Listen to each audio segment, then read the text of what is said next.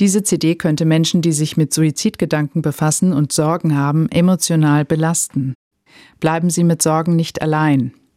Bei Suizidgedanken gibt es eine Vielzahl von Hilfsangeboten. Die Telefonseelsorge ist anonym, kostenlos und rund um die Uhr erreichbar. Noch nie bin ich in einem CD-Booklet auf einen Hinweis wie diesen gestoßen. Er steht am Ende des Einführungstextes.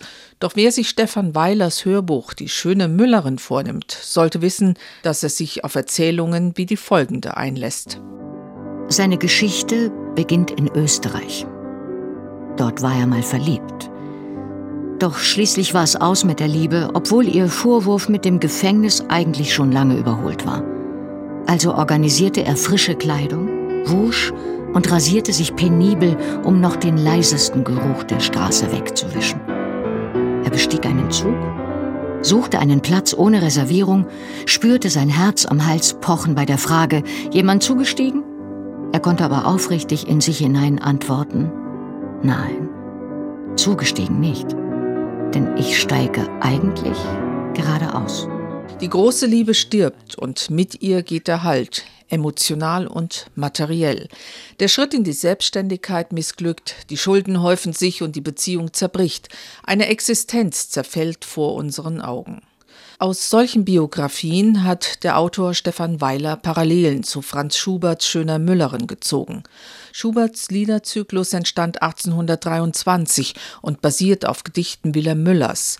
In 20 Liedern wird darin die im Suizid endende, unglückliche, weil einseitige Liebesgeschichte eines jungen Müllerburschen zur Müllerin geschildert. Auch in Weilers 14 Episoden geht es wie bei Müller und Schubert um gescheiterte Liebe, ihre Folgen und um Selbstmord. Da war diese Nacht unweit eines großen Supermarkts. Dort, wo die Außenkamera hängt, bereitete ich mir ein Lager. Unter der Kamera fühlte ich mich sicher und behütet wie bei einer Mutter. Ich lag da also auf meiner Isomatte, aß ein Wurstbrot und dachte über das Leben nach. Ist das denn meine Straße?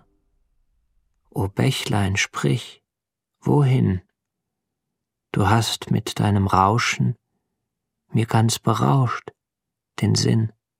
Stefan Weiler hat über mehrere Jahre in sozialen Einrichtungen deutscher Großstädte wie Beratungsstellen für sozial Benachteiligte, Unterkünften und Frauenhäusern mit Betroffenen gesprochen. Suchtkranke, Wohnungslose, Obdachlose und zur Prostitution gezwungene Frauen erzählen ihre Geschichten von Tod, Einsamkeit, Armut und Krankheit. Diese Menschen haben psychische, körperliche und sexuelle Gewalt, Stalking, soziale, sexuelle und rassistische Ausgrenzung oder Angst vor Krieg erlebt. Sie berichten von Versagensängsten und Fluchterfahrungen in unsteten Zeiten. Seine Familie sagte, Vielleicht kommst du uns holen. Vielleicht kommst du zurück. Am letzten Abend gab ihm seine Mutter ein kleines Buch mit Gedichten. Sie hatte ein Lorbeerblatt hineingelegt.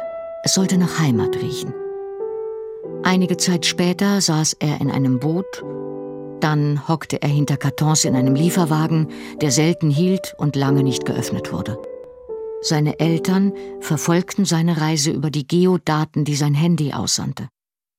Diese Vorstellung gab ihm das Gefühl, nicht alleine zu sein.